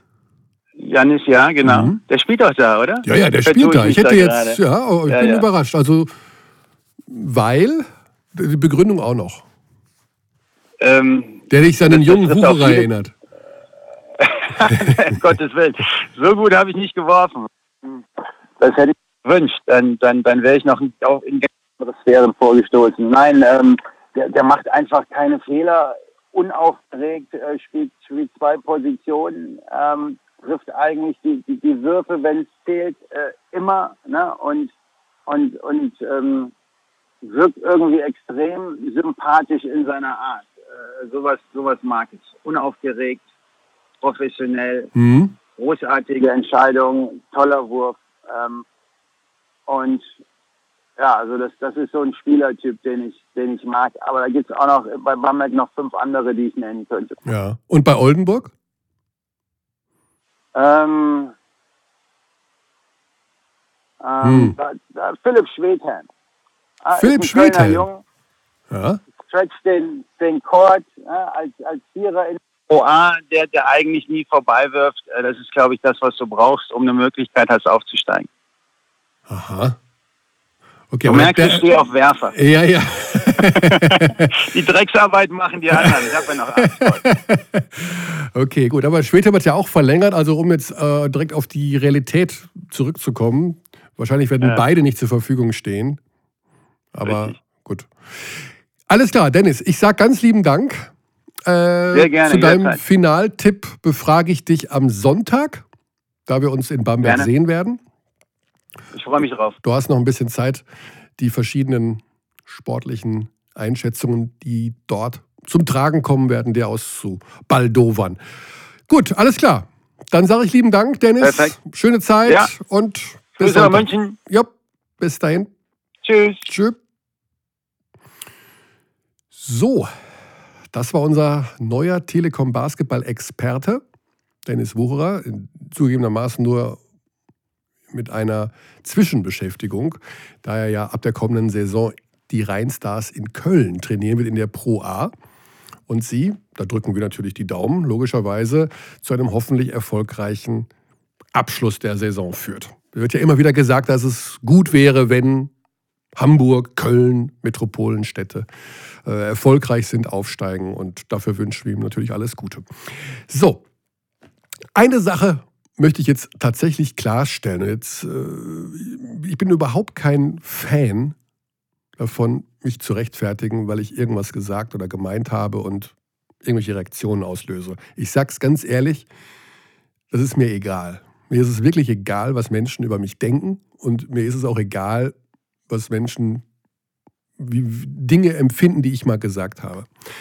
Ulm-Oldenburg, Spiel 5. Soll ich nach dem Spiel gesagt haben, soll mich abfällig über Oldenburg geäußert haben, habe ich heute von ein, zwei, drei verschiedenen Stellen gehört. Und habe wohl gesagt, das war für die Ulmer eine gemähte Wiese eigentlich, dieses Halbfinale. Und Bamberg hat 3-0 gegen Oldenburg im Finale. Und das wäre despektierlich gewesen. Dazu will ich tatsächlich kurz die Gelegenheit nutzen, um was klarzustellen, dass das natürlich Quatsch ist. Ich habe selbstverständlich haben war doch klar, dass Ulm als eine Mannschaft, die in der regulären Saison so gut wie gar kein Spiel verloren hat, in jeder Serie, ob sie gegen Ludwigsburg spielen, die, die unangenehm sind, aber okay, oder gegen Oldenburg oder gegen wen auch immer, mit Heimrecht als Favorit zu werten sind. Das ist einfach Fakt. Das ist doch logisch. Und ich habe ja auch gesagt, dass die Ulmer nicht zufrieden sein können, wenn sie diese Halbfinalserie jetzt verloren haben. Das bin ich völlig, das wiederhole ich gerne. Aber zu sagen, ich hätte den Oldenburgern keinen Respekt entgegengebracht, das ist nicht in Ordnung. Ich habe ihnen sehr, sehr viel Respekt entgegengebracht und wir haben während des Spiels immer wieder darauf hingewiesen, dass sie abgeklärter sind, dass sie bessere Entscheidungen getroffen haben, dass sie sich überhaupt nicht aus der Ruhe haben bringen lassen und dass ich jetzt am Ende sage, Bamberg ist für mich trotzdem der Favorit in der Finalserie. Ich meine, die werden zwei von drei Spielen am Anfang zu Hause in Bamberg austragen. Äh, das sei doch dann auch gestattet an der Stelle wo Bamberg wirklich über Jahre so gut wie gar nicht zu Hause gegen deutsche Mannschaften verloren hat. Aber, und da sind wir bei dem Thema, das Buschi vorhin aufgebracht hat, es ist wirklich Wahnsinn, wie man beschimpft wird, wie viele Menschen meckern und vor allen Dingen auch anonym einen anschreiben und draufschlagen. Deswegen bei Facebook findet man mich zum Beispiel nicht. Das habe ich schon vor Jahren dran gegeben, weil ich überhaupt keinen Bock darauf habe, mich mit allen Menschen auseinanderzusetzen, die anderer Meinung sind als ich. Ich habe ich hab das Mikrofon und ich spreche da rein und Menschen hören das. Und wenn sie damit nicht einverstanden sind, kann man gerne mit mir auch mal darüber reden. Aber mir das Wort im Mund umdrehen, das lasse ich mir auch nicht. So, das wollte ich einmal loswerden, das war es auch schon, bevor wir, und jetzt zum Thema Respekt, in Oldenburg anrufen.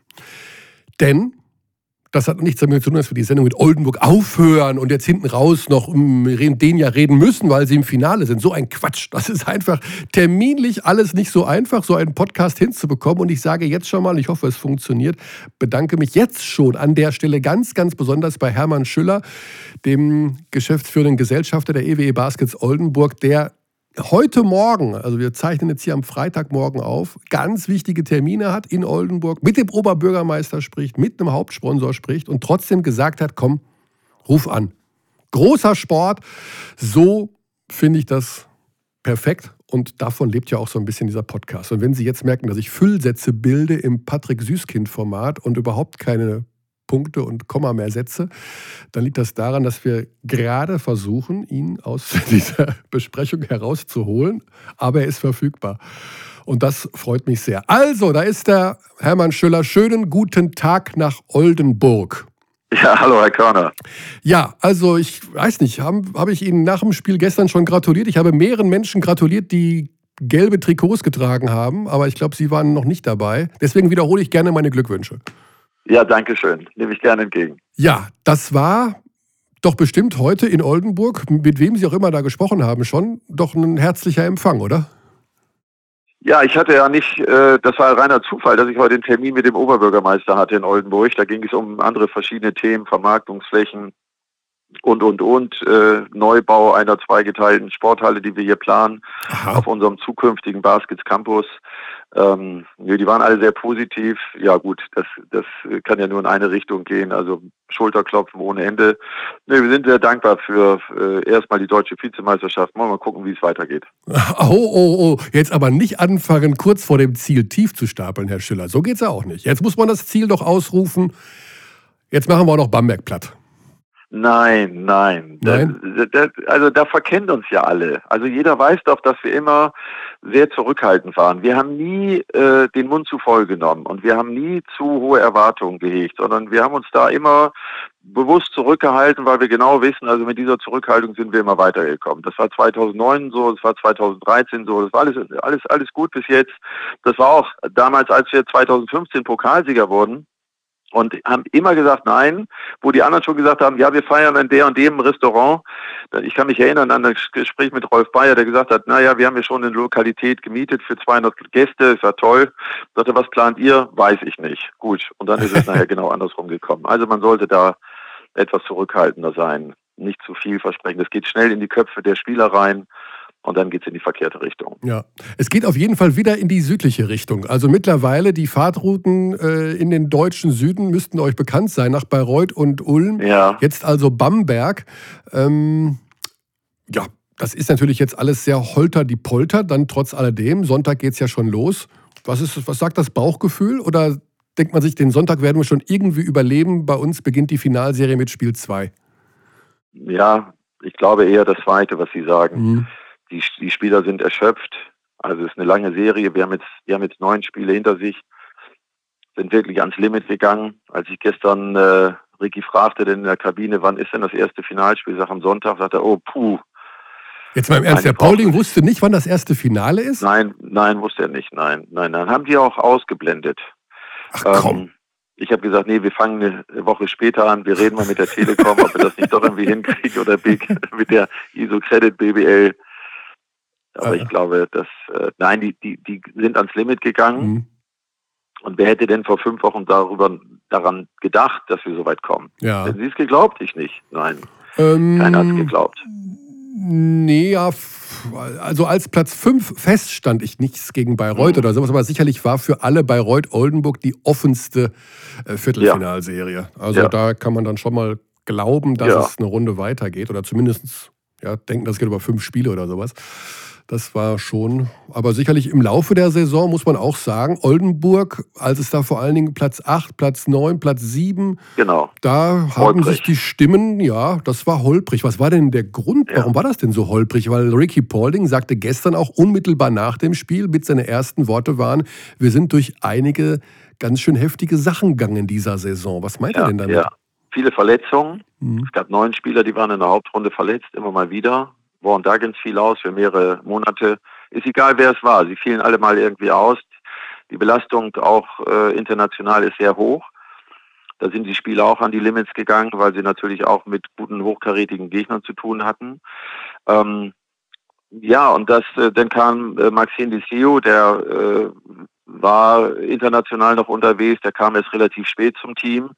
Also all das hat nicht dazu beigetragen, dass die Jungs in der Hauptrunde so perfekt gespielen konnten. Also Bladen hatte nicht immer alle zwölf Spieler parat. Und das glaube ich, das hat das ausgemacht.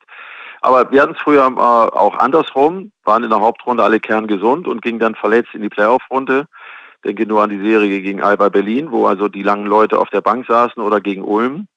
War es ähnlich, wo wir mit der kleinen Formation spielen mussten und die langen Leute verletzt waren. Also jetzt haben wir das Momentum, wo es genau umgekehrt war und das war möglicherweise jetzt auch mal ein glücklicher Umstand. Mhm. Nun hängt ja auch die Planung für die kommende Saison, hängt ja immer sehr stark am Abschneiden auch der alten Saison. Zum einen, weil man natürlich jetzt vielleicht auch mit etwas breiterer Brust beim Sponsoren klingeln kann und kann sagen, übrigens, ihr wisst schon, wenn wir noch ein bisschen draufpacken, dann verkürzen wir den Abstand nach oben noch weiter. Und zum anderen, was ja ganz spannend ist, wenn sie deutscher Meister werden, dann spielen sie in der Euroleague. Haben Sie sich darüber mal Gedanken gemacht? Nee, genau, genau solche Dinge planen wir auch nicht. Also es gibt ja mehrere Seiten dieser Medaille. Die eine Seite ist, es ist gut, man löst eine gewisse Euphorie aus und da muss unser Vertrieb gut und sehr intensiv dran arbeiten, dass er das also nutzt in den nächsten Wochen. Da bin ich sehr optimistisch, dass wir unseren Etat schon ein Stück wieder erhöhen können und äh, Mhm. dann auch äh, kontinuierlich entwickeln können, organisch entwickeln können. Wir brauchen auch keine Partner auf der Sponsoring-Seite, die mal zu uns kommen und dann plötzlich wieder weggehen. Also auch da gucken wir kritisch, welche Partner passen zu uns. Und äh, das andere ist natürlich, die Spieler sind äh, begehrt in, äh, in Europa. Und hinter dem einen oder anderen, das ist ja kein Geheimnis, äh, hinter Brian Qualley oder Chris Kremer ist ja halb Europa hinterher. Auch das wissen wir. Es ist den Jungs zu gönnen, wenn sie nachher tolle Verträge bekommen. Wer weiß, wo, wo wir definitiv nicht mithalten können und auch mhm. nicht äh, äh, das gar nicht realisieren können und auch nicht, nicht, nicht einfach nicht können. Wir wollten schon, aber wir können es einfach nicht.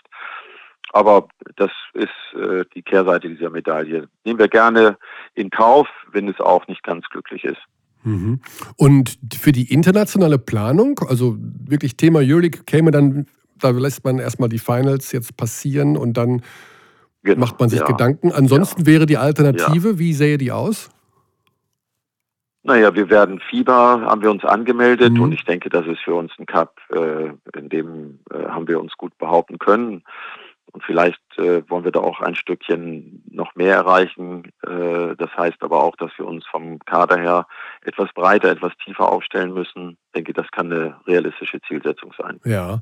So insgesamt mit der Entwicklung des Kaders, also wie ist man da zufrieden? Ich will auf eine Personalie raus, sage ich ganz ehrlich. Ich mal gucken, ob Sie selber drauf kommen. junger deutscher Spieler. Ja, das ist ja immer das Problem mit den jungen deutschen Spielern, mhm. nicht? Also man gibt ihnen die Möglichkeit, ich glaube, wenn wir jetzt mal über Dominik Lockhart reden oder über Niklas Wimberg reden, wenn wir mhm. nur mal bei den beiden bleiben, dann hat jeder von denen seine Chance bekommen, aber ich glaube, Laden äh, kommt ja als, äh, hat die Jungs ja auch schon vor vielen Jahren begleitet als Nachwuchstrainer. Er weiß, was sie können und äh, aber jeder von denen muss natürlich auch ein Stückchen mitarbeiten. Also das heißt, äh, ich muss die Chance wahrnehmen, die ich bekomme. Und wenn ich erst viel Spielzeiten bekomme, so wie ich die beiden das auch zu Anfang bekommen haben, mhm. dann müssen es auch regelmäßig wieder bestätigen. Also das ist das Los der jungen Spieler. Und äh, ich glaube nicht, dass es am Trainer liegt. Ich glaube einfach daran, ähm, ein Trainer steht ja auch im permanenten Zielkonflikt. Äh, soll ich da oben mitspielen? Soll ich Spiele gewinnen oder räume ich den Jungs einfach mehr Spielzeiten mhm. an? Und das ist eine permanente Diskussion, die wir haben. Ich glaube, da kommen wir auch so schnell nicht raus. Jungs müssen lernen, äh, sich durchzusetzen mit viel Energie, mit viel, mit, mit viel äh, Willensstärke das Profigeschäft ist da an der Stelle nicht einfach und äh, fordert auch von jedem eine ganze Menge mehr, als sie möglicherweise auch zu Anfang geglaubt haben. Aber mhm. da ist jeder gefordert, auch seine Persönlichkeit zu entwickeln. Und das dauert bei dem einen geht es schneller und bei dem anderen dauert es einfach ein bisschen länger. Ich denke mal, bei äh, Dominic Lockhart wird irgendwann diese Initialzündung einsetzen. Er hat das schon das eine oder andere Mal aufblitzen lassen und hat tolle Spiele geleistet. Er braucht Spielzeit, das wissen wir alle ob er die bei uns bekommt oder ob er sie in einem anderen Club bekommen sollte, das ist eine offene Diskussion. Mhm.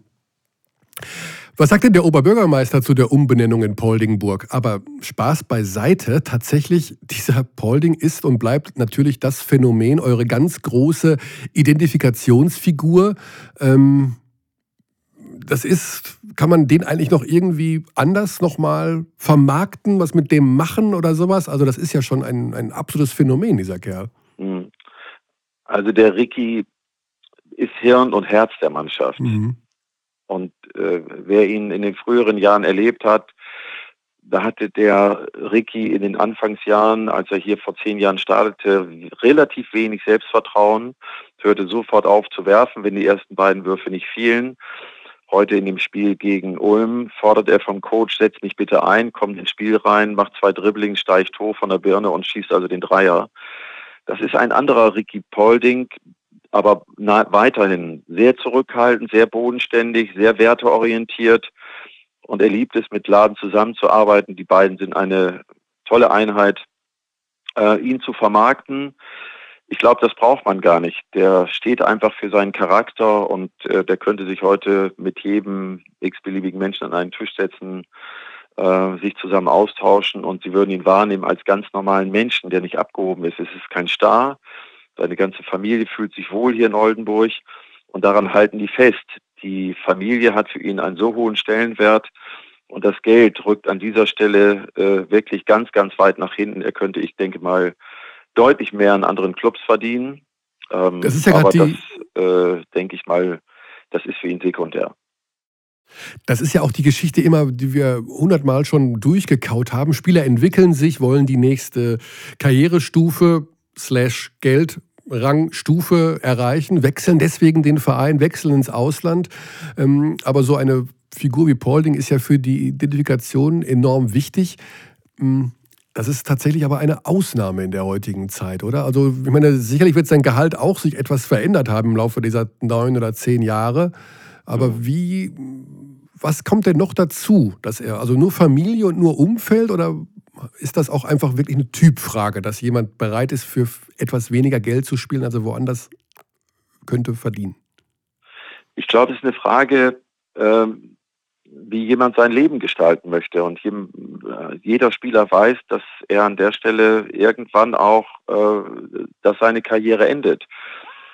Und äh, ich glaube, da spielen äh, Werte und Normen eine ganz entscheidende Rolle, obwohl das viele junge Leute ja nie hören wollen. Aber das ist jemand, der sie wirklich verkörpert. Ich nenne mal ein anderes Beispiel. Es gibt ja ähnliche Typen, die sich ähnlich entwickeln werden, so wie Franz Massenat, der mir unmittelbar nach dem Spiel mehrere Male gesagt hat, danke, dass ich diese Gelegenheit habe, hier in dieser Mannschaft zu spielen. Aha. Das hat etwas mit Wertschätzung, mit Respekt und mit Dankbarkeit zu tun. Mhm.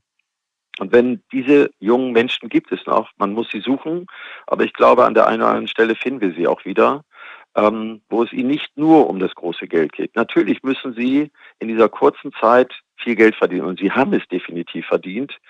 Ähm, aber wir zeigen ihnen auch, was es für andere Ziele gibt, was es für eine andere Lebensphilosophie gibt, hier in so einer Stadt, in so einem Land wie Deutschland zu leben, in der wir alles versteuern, in dem wir alles versichern, in dem wir alles tun, damit sie sich präventiv, damit sie gut verseucht sind. Mhm.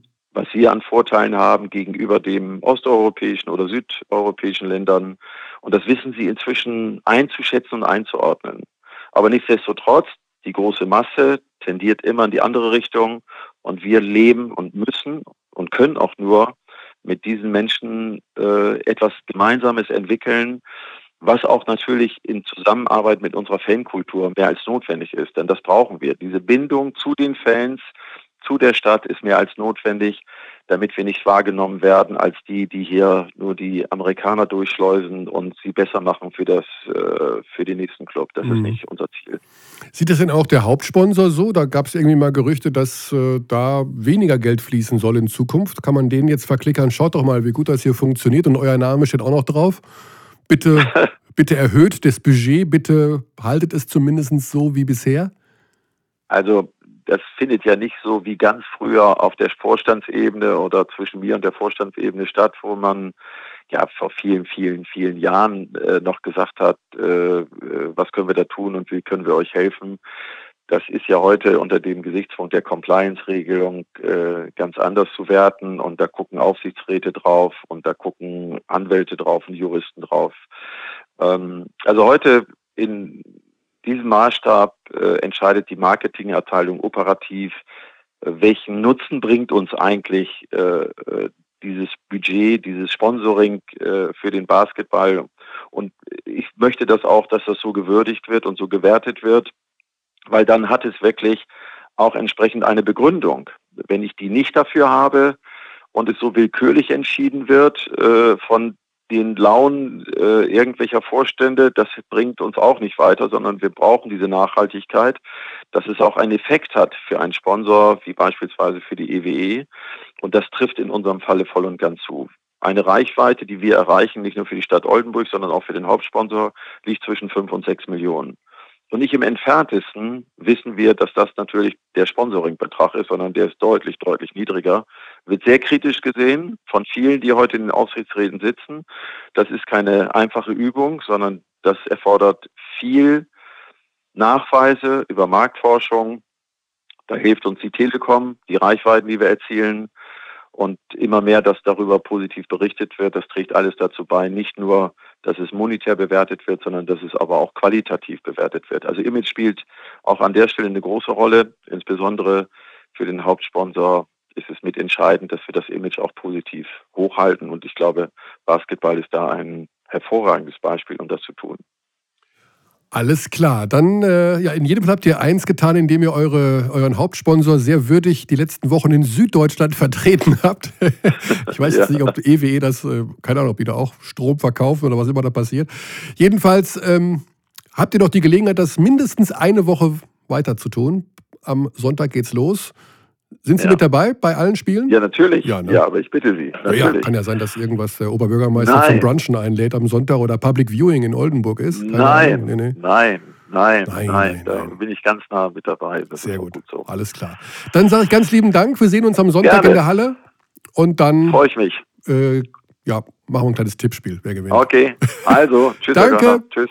Tschüss. Ciao, ciao. Hermann Schüller, der geschäftsführende Gesellschafter, so heißt es, glaube ich. Ich komme bei diesem Begriff immer durcheinander. Der EWE Baskets Oldenburg. So, unser Podcast, da haben wir doch mit allen gesprochen. Mit den Finalteilnehmern, mit der Lichtgestalt, mit dem Telekom-Basketball-Experten und das Ganze, ja, zum Thema Brose Bamberg gegen EWE Baskets Oldenburg. Das war der Telekom Basketball Podcast. Nicht vergessen, Sonntag, 4. Juni, Pfingstsonntag, 14.45 Uhr. Also der frühe Vogel am Sonntag beginnt die Übertragung bei Telekom Basketball. 15 Uhr ist Tip-Off. Und da hören wir uns und sehen uns dann alle wieder. Bis dahin, schöne Zeit. Ciao for now.